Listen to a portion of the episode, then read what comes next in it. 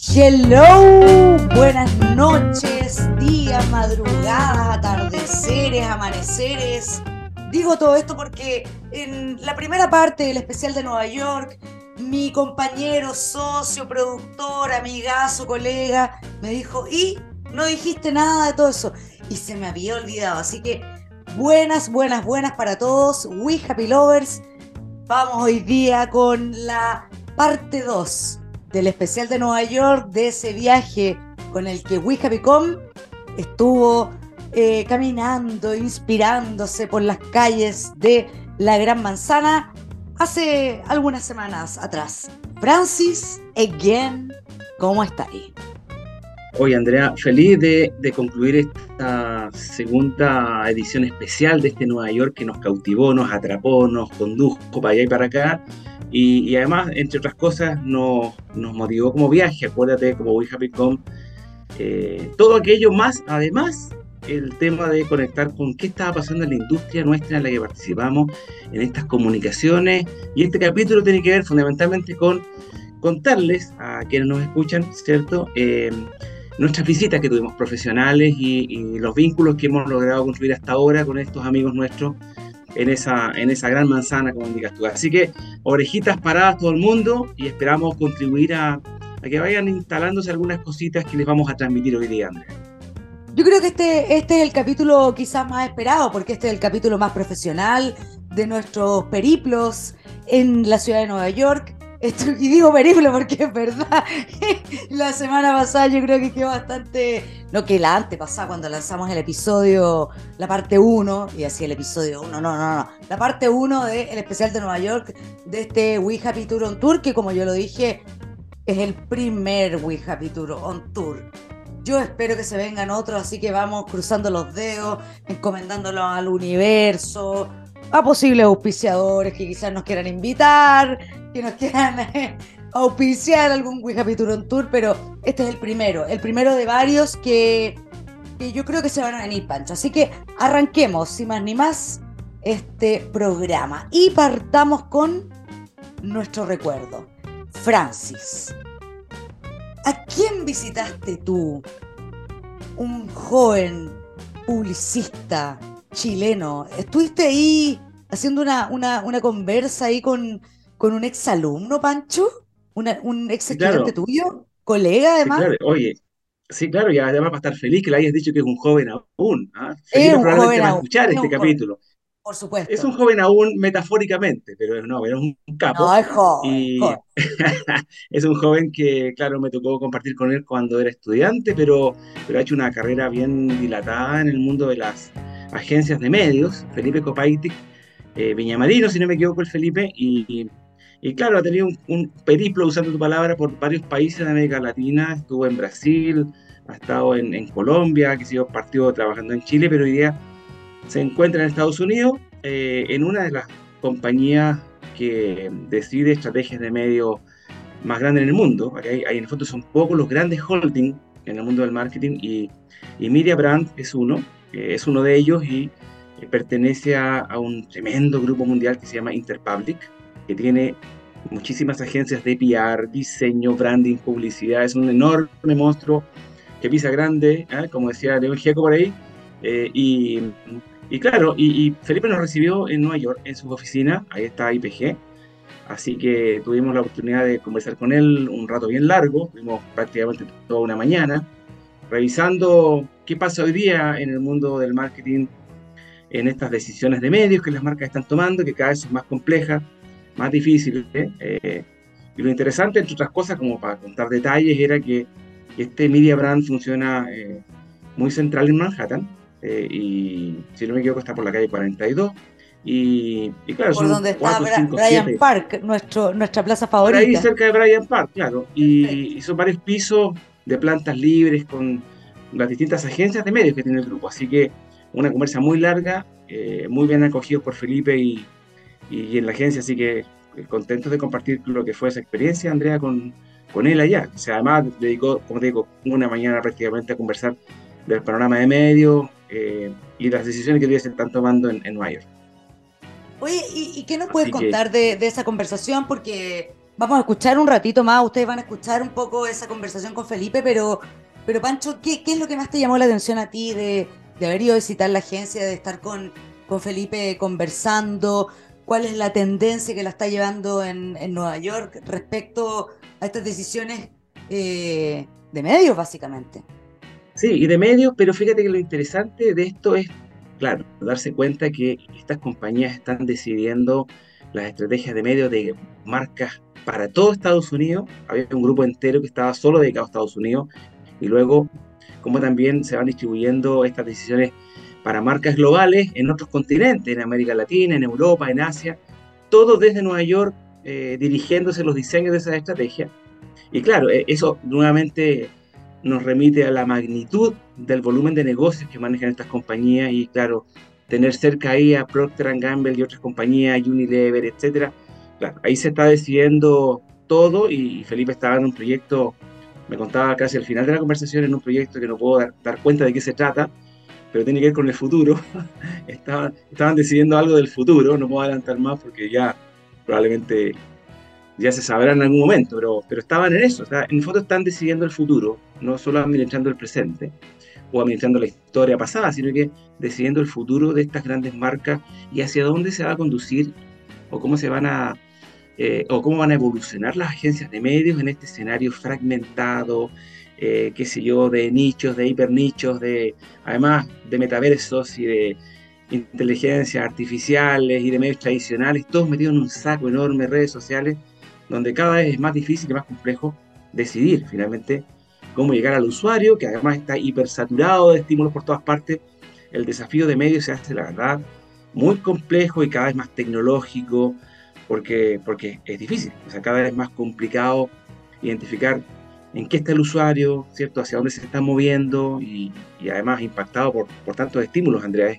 Esa es la magnitud en el fondo de lo que Felipe me, me, comentaba, es, es complejidad. Ahí la palabra complejidad, la verdad que es, es como la gran palabra en mayúscula y, y estas decisiones en esos escenarios complejos, manejando estos volúmenes de inversión altísima, altísima, altísima. Además, recordemos que, que, en el tiempo que tú estuviste conversando con Felipe y que, bueno, nosotros no, nos calzó también con, con este We Happy Tour en la ciudad de Nueva York, justamente, y hablando de medios y de inversión, eh, se venía y nos tocó estar allá eh, el Super Bowl, que el famoso Super Bowl tiene las campañas publicitarias más caras probablemente de todo el año, eh, donde se pelean estar en, eso, en esos minutos, en, ese, en esas tandas publicitarias, y todas las marcas además crean justamente un, una publicidad especial para el Super Bowl, tremendamente cara, incluso con eh, artistas, con actores, en fin, o sea, yo imagino que estaban también dándole vuelta a todo eso que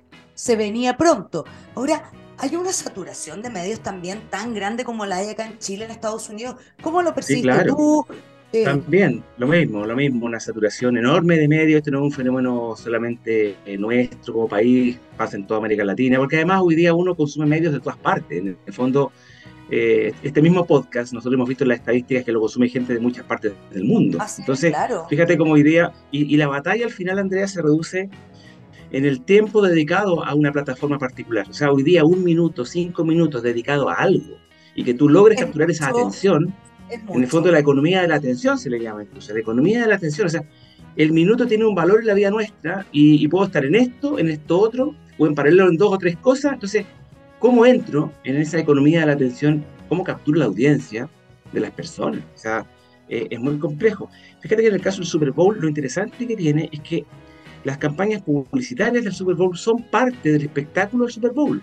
Es decir, las personas no solo quieren ver el partido, el, el, el, en el fondo el, telespectador, también quiere ver cómo la publicidad, ¿cierto? Este año viene a atrapar. Ah, claro, por supuesto. Es parte del, del mismo espectáculo, la atención puesta a los mensajes publicitarios y posteriormente los análisis respecto de cuáles fueron los más interesantes o no, eh, los que más capturaron la atención, los más creativos, los menos creativos. Hay como una batalla después del día siguiente, en el fondo, eh, para hacer esas valorizaciones en la prensa especializada del mundo del marketing, pero también en la prensa en general. Así que eh, más o menos entre 5, 7, 8 millones de dólares la exhibición de un spot de 30 segundos. O sea, hablamos Y luego, además, añade eso la producción de la película, como tú indicabas, con celebridades y tal.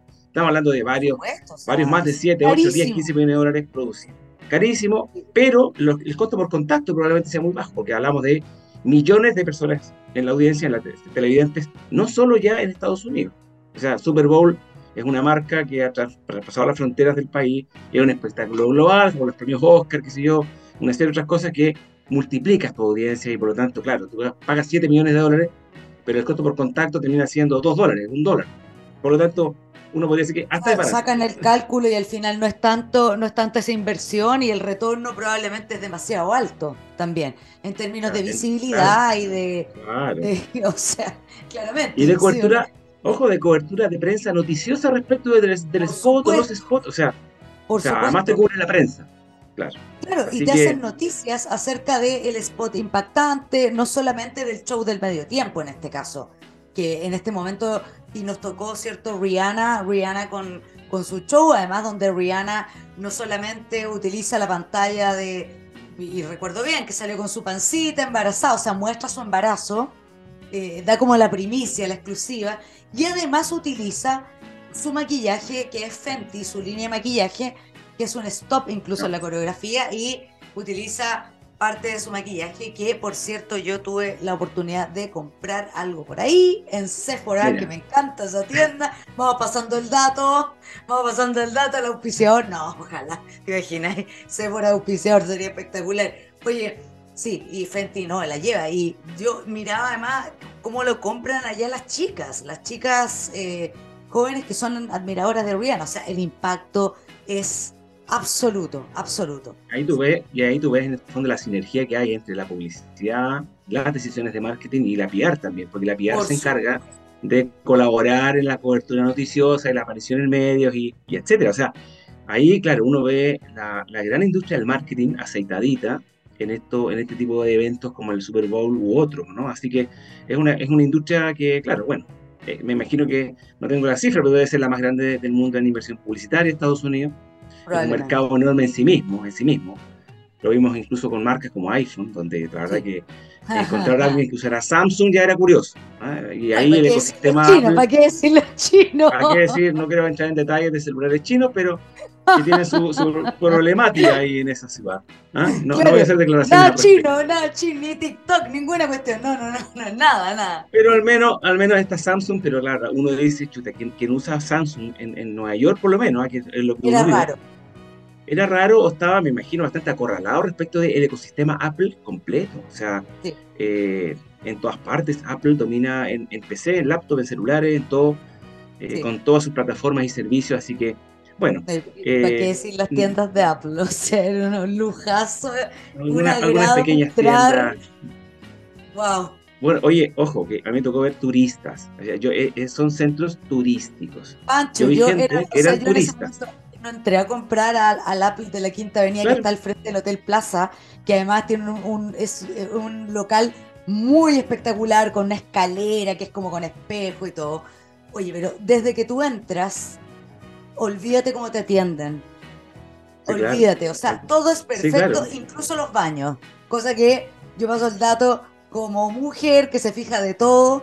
Eso debo decir, creo que no lo dijimos en el programa pasado, pero los baños incluso en las plazas, en Bryant Park, tú agüita, caliente para lavarse las manos, un arreglo floral maravilloso, pero no fuimos para otro lado. Oye, quiero volver a, Felipe porque me gustaría que nuestros We Happy Lovers escuchen un poco de lo que nos contó Felipe en esta conversación que tuvo con Pancho Isla en Nueva York.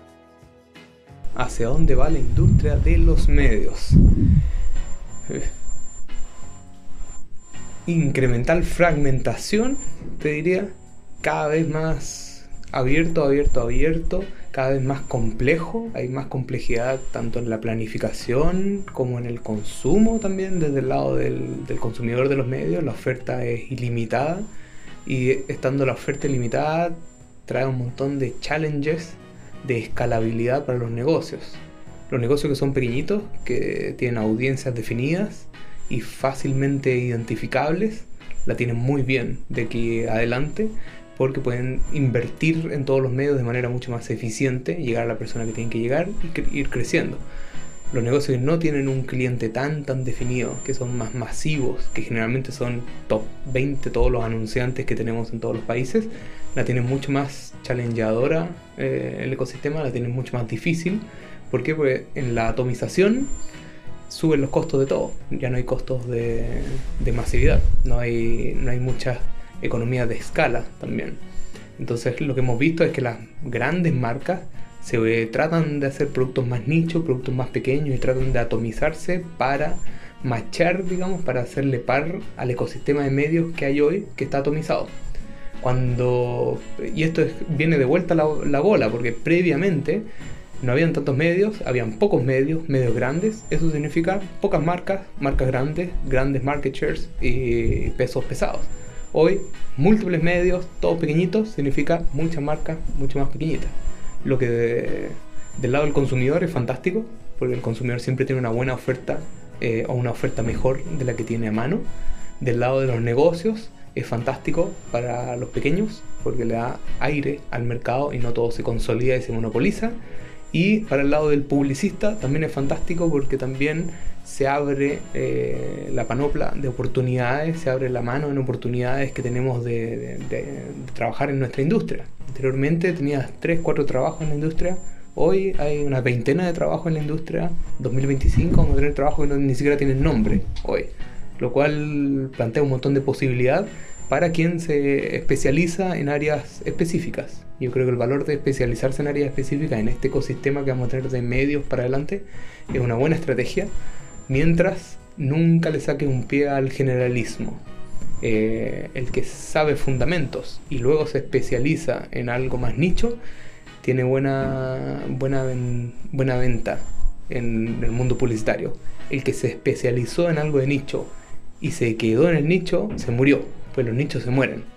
Nadie estaba buscando gente experta en search, en SEO, en community management ninguna de esas, personas tienen empleo, pero no tienen verticalidad, no tienen cómo subir. ¿Por qué? Porque chocan, porque su libreta, digamos, de conocimientos es eh, limitada. Entonces, consejo en este eh, medio macroambiente de medios altamente atomizado es uh, quédate con los fundamentales, aprende a hacer buen marketing, aprende sobre las personas, y las personas no cambian. Históricamente nosotros somos exactamente igual que un egipcio de hace 5.000 años. Entonces, estudia a las personas y luego entra un nicho específico dentro de la actividad de marketing y publicidad.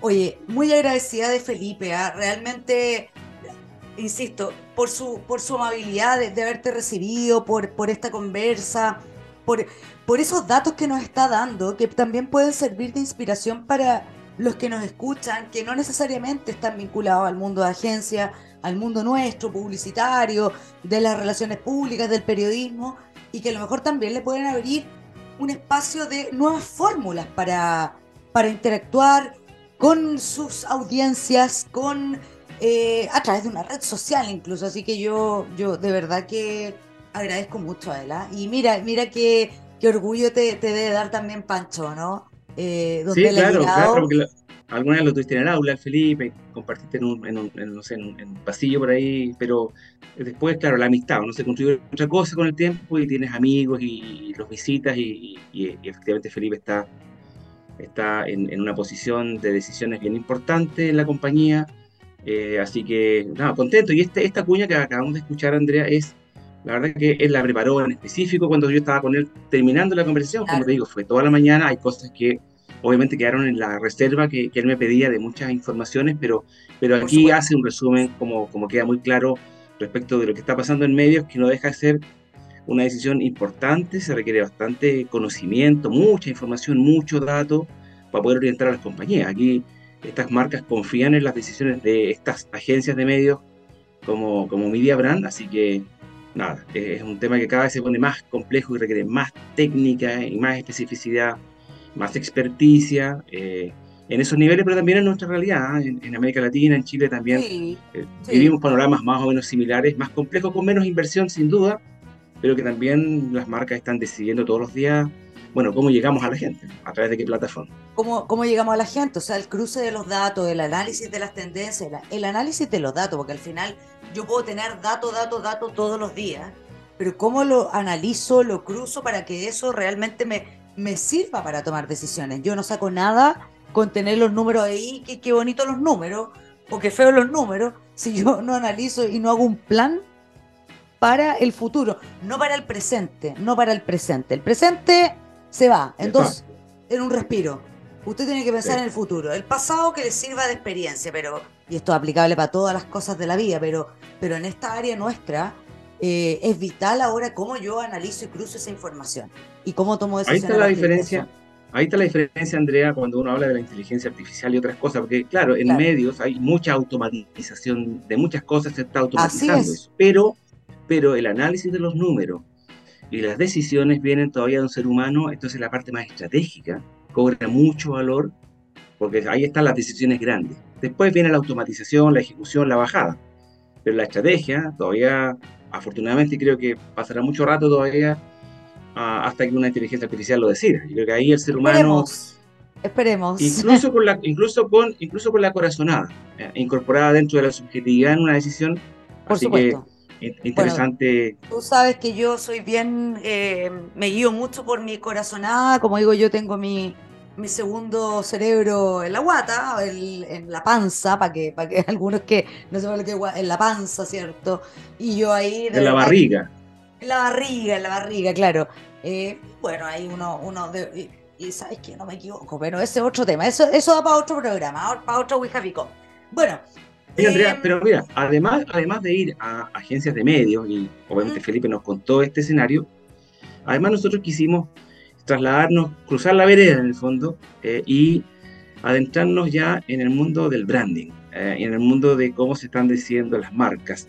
Así y, comenzamos con mucha anticipación a, conversar con nuestra entrevistada, a quien visitamos. Así que te cuento, o sea, te paso a ti la, responsabilidad, el agrado de contar cómo se fue dando esta conversación y, de quién hablamos y, qué ocurrió. A ver. ¿Y de quién hablamos? Bueno, yo creo que em, este fue no solamente un acierto de, de We Happy Com como programa, eh, acá hubo una gestión que parte un rato antes de irnos a Nueva York porque queríamos conversar con ella y queríamos eh, inspirarnos y poder asistir a Interbrand Nueva York. O sea, ni más ni menos que era el lugar probablemente que a nosotros nos llamaba mucho la atención. Y ahora que, que Francisca Stetter, que es la directora creativa de Interbrand Nueva York, ella es de nacionalidad alemana, está radicada en Estados Unidos hace mucho tiempo atrás eh, trabajó también ¿ah? en, Pentagram. ¿Te acuerdas que, ahí nos contó que no es ni más ni menos? O sea, no, estamos hablando de, de, cualquier persona y ahora es la directora creativa allá y amablemente eh, nos abre las puertas y nos otorga minutos, unos minutos que al final se alargaron por su buena onda.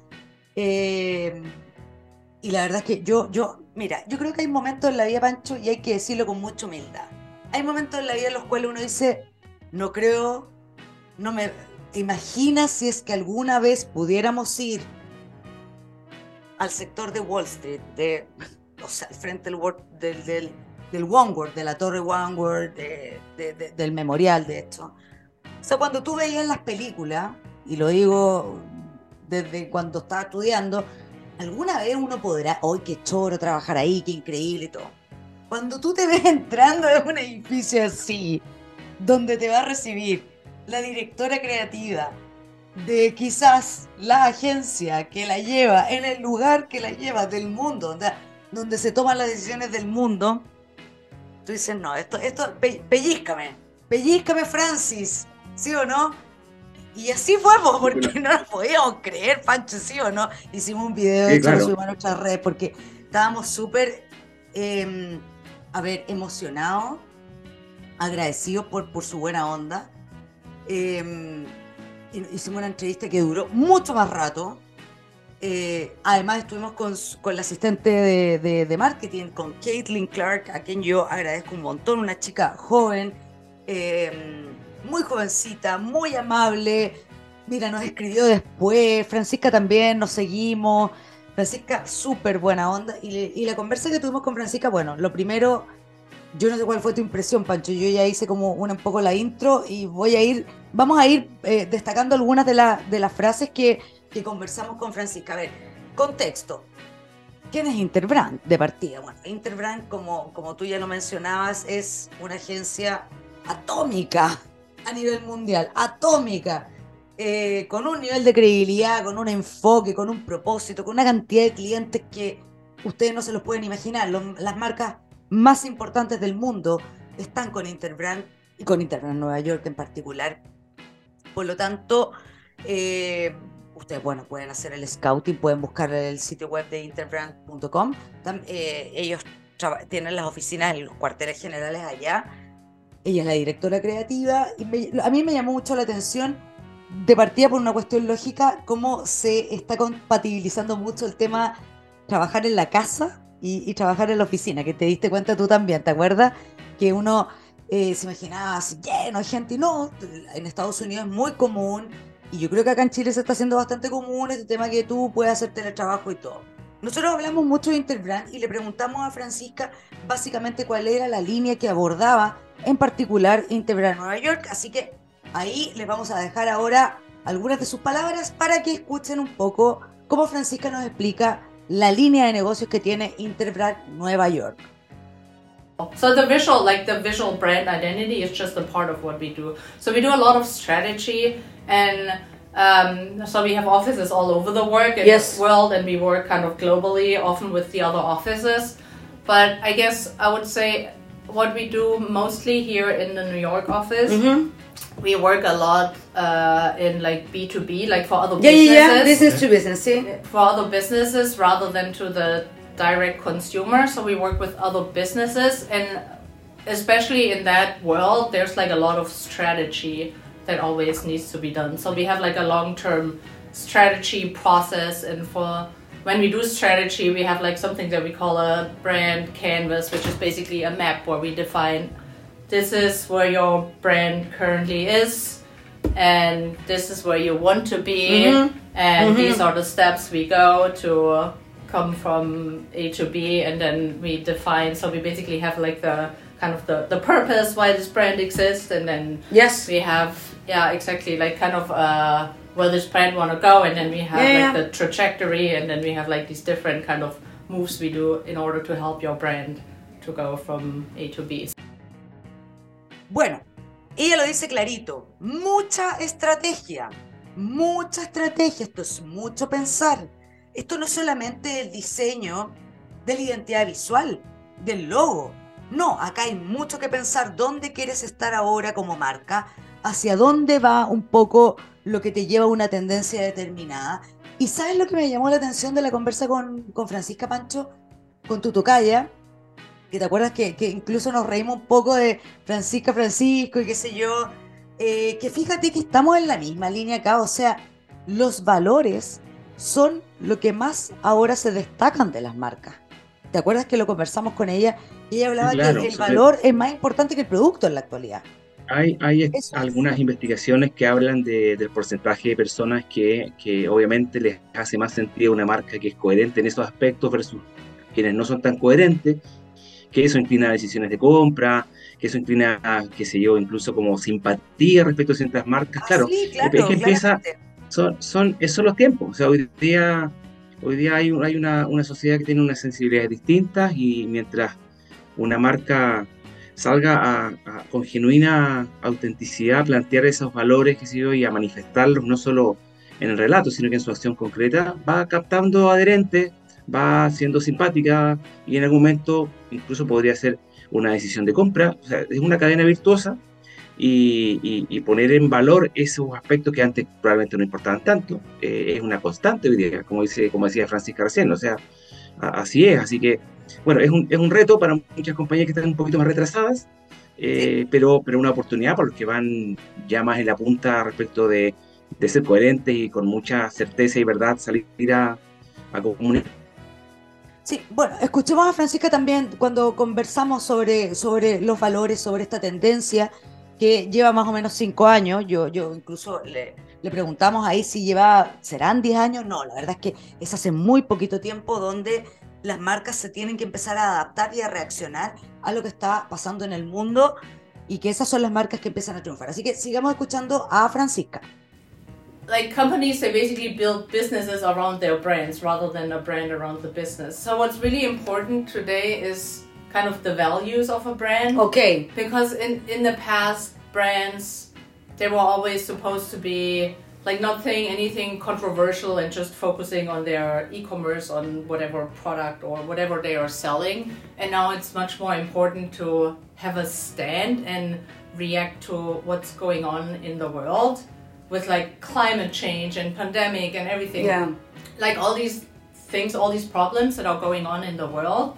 Um, so brands need to kind of act towards that and respond to that. And Yes. even if you're just like neutral, you're basically already failing because you're supposed, as a brand, you're like supposed to have a stand and supposed to You have. Really, yeah. exactly. So that I think that's very interesting, and that's something that kind of changed in recent years with brands. That is so much more that the value, like some a value that a brand kind of communicates, is much more important than the product because people they people want to belong. People they urge for yeah for belonging and for uh, identifying with a brand. And so, on the one hand, it's so hard to get people's attention because there's so much out there. But then, to get people's attention, but then also keep their attention because there's so much stuff out there. But people want, like, they urge for this longing and they want to, like, identify with a brand, which uh, With the values, really, with the values. which Yeah. is really interesting. And therefore, like, the most the more successful brands are the ones that really like focus on inclusivity. Like Nike is all about inclusivity. Yeah, yeah, yeah. Apple is all about privacy, and so the brands they have these values. Or Airbnb is all about belonging, and so people that's what people are looking for rather than just the product. They really are looking for the values. And yeah, in order to be like a successful brand nowadays, you have to find kind of the combination of your business, but then also you have the responsibility of kind of yeah reacting to what's going on in the world. And I think that's something that really changed over recent years. Y claro, yo, yo tal como ella lo, lo menciona, yo creo que las marcas que logran el cambio son aquellas que están pendientes de la tendencia. Por eso volvemos a lo que hablamos hace un ratito atrás. Tenemos muchos datos, demasiados datos, números de todo. Pero, ¿qué pasa con ese dato? ¿Cómo lo cruzo? Y ahí tiene que estar la jugada de los profesionales, como algunos que nos están escuchando, que se dedican a lo mismo que nosotros, como nosotros con Francis y otros colegas que tenemos que ver, con esto, ¿qué hago? ¿Para qué me sirve? ¿Para mirarlo? No, es para tomar decisiones de donde quiero estar. Ese es un poco la, la jugada de em, lo, que, lo que deben hacer las marcas en la actualidad. Volviendo al mismo punto, yo recuerdo que además tú le preguntas claramente sobre el propósito de las marcas, ¿cierto, Pancho? ¿Te, acuerdas de, de la conversa? Oye, por cierto, fue en inglés, ¿ah? Un inglés que probablemente el inglés que nos habría gustado tener perfecto, pero yo creo que ahí, esa es otra jugada, Pancho, que la, increíble, o sea, porque la Francisca igual no entendía, no entendía perfect y, y todos hacíamos el esfuerzo, pero nos comprendimos muy, muy, muy bien. Por eso yo quiero destacar mucho su empatía, su amabilidad eh, y la nuestra también para, para lograr entendernos, porque, pero hicimos ahí un, un match eh, súper, súper agradable. fue muy agradable conocerla y, y ver su, su buena onda y su cercanía con colaborar con este podcast que en algún momento ya dijo que nosotros le preguntamos ¿cuál es tu podcast favorito? Dijo, bueno, ustedes. Ah, ¿te acuerdas, Pancho? Que dijo, bueno, We Happy Com. Vamos a tener que a lo mejor hacer un We Happy Com en inglés. Oye, para finalizar un poco la conversa con Francisca, hablamos ahí un poquitito del propósito de las marcas y de cómo las personas se identifican con estos valores. Así que escuchemos esta última parte de la conversación.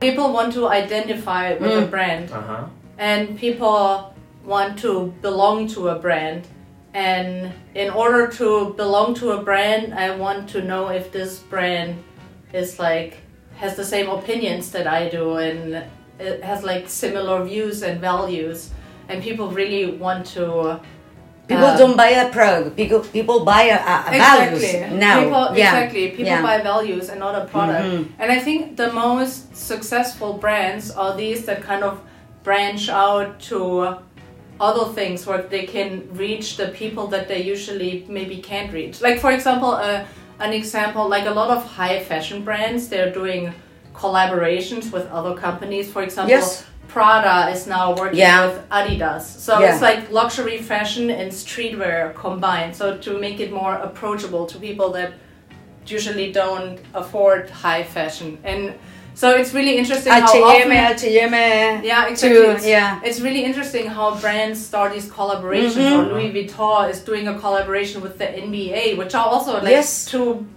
completely different like To things. mix uh, Yeah, a different and- words, a different. Exactly. Yeah, yeah, yeah. And that's what I think is like when brands react in that way and they do these collaborations. That's usually when there are. But I think it's a trend. My Yeah. opinion is a trend now. Yeah, exactly. Yeah. There, there, there's Yeah. a possibility this goes away again. Yeah, this might be a trend. I don't know. It's it's hard. It's hard to tell. It's definitely something that happened in recent years, and yeah, there's a chance this will go away again. There's I don't know. It, it's hard to tell.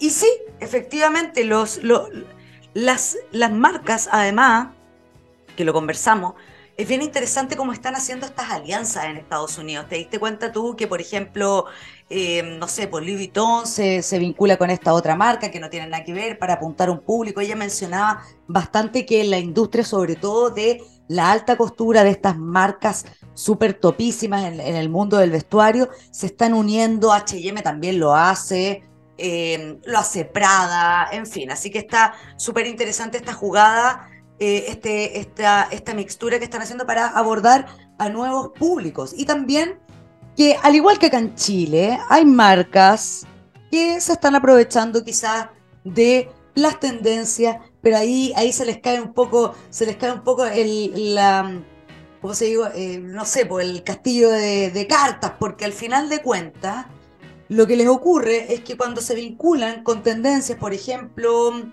eh, todo lo que es sostenibilidad, la onda del Pride, eh, ¿qué hacen ellos? Se suben al carro, utilizan además esto de la línea somos súper sostenibles, sustentables, preocupamos del medio ambiente, el día de la tierra, bla, bla, bla, pero al final, llegado el momento de los que hubo, ya sabemos lo que ocurre. Cuando no hay coherencia, yo siempre, la gente no es tonta, se da cuenta de que tú te estás tratando de hacer el bueno, el cool, el ecosustentable, el, el, el súper preocupado por el reciclaje y por la ropa segunda mano, pero si tu razón de ser, si tu propósito no va por ese lado, está liquidado. O sea, eso yo nuevamente lo repito y Francisca también conversaba que hay marcas en Estados Unidos que lamentablemente caen en eso. Caen en eso al igual que en Sí. Chile. O sea, ese sería un fenómeno mundial, Pancho.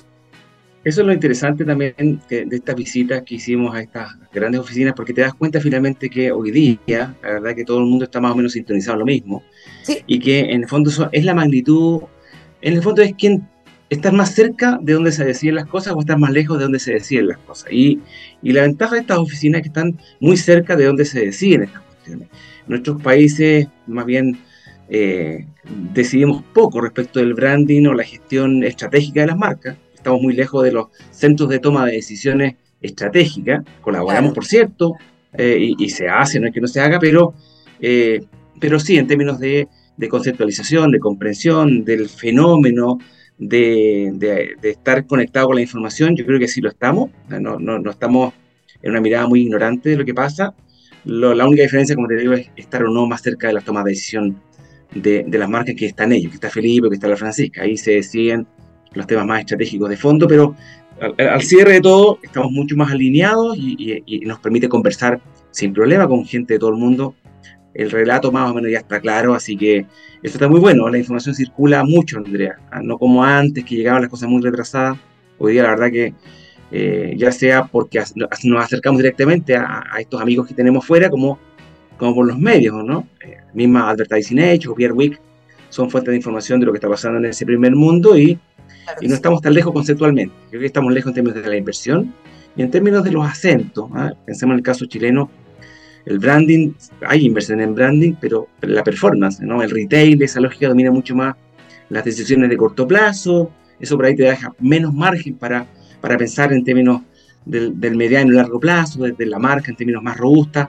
Sí. Eh, un poquito más acorralado en ese sentido, en, Estados Unidos tal vez un poco más equilibrado, ¿ah? el, branding con la performance, así que, pero, pero conceptualmente estamos muy alineados eh, porque la información fluye por todas partes. Eh, lo bueno es que lo fuimos a comprobar, tú y yo estuvimos ahí, así que eso de estar observamos, conversamos. Y seguimos en contacto además con ellos. Además, y seguimos, en, contacto. con ellos. Pues también, insisto, este fue un viaje tremendamente inspirador de ver la realidad in situ, de caminar. Nosotros hemos ido rompiendo mitos y eso me, ha gustado de, estos dos eh, episodios, del parte 1 y parte 2 de, de, Nueva York, de nuestro primer We Happy Tour on Tour, que ni más ni menos nos fuimos a Nueva York. Pero claro, porque era romper un poco los mitos, romper un poco los mitos de la ciudad, de lo que nosotros observamos, pero también romper estos mitos de, por ejemplo, en qué están allá las agencias de comunicación.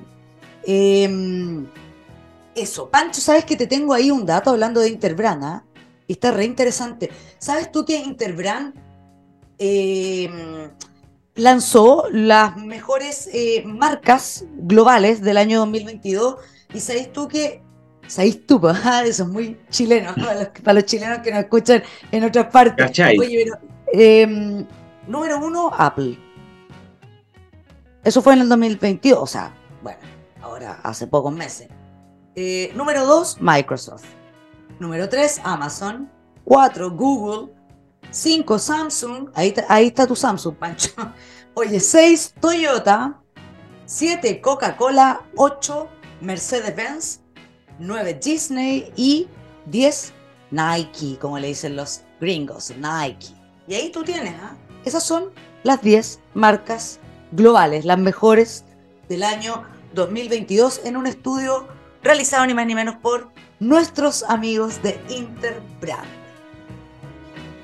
Oye, y, solo para cerrarla, eh, muchas de ellas son de ámbitos tecnológicos y recientes, de 2000 para acá.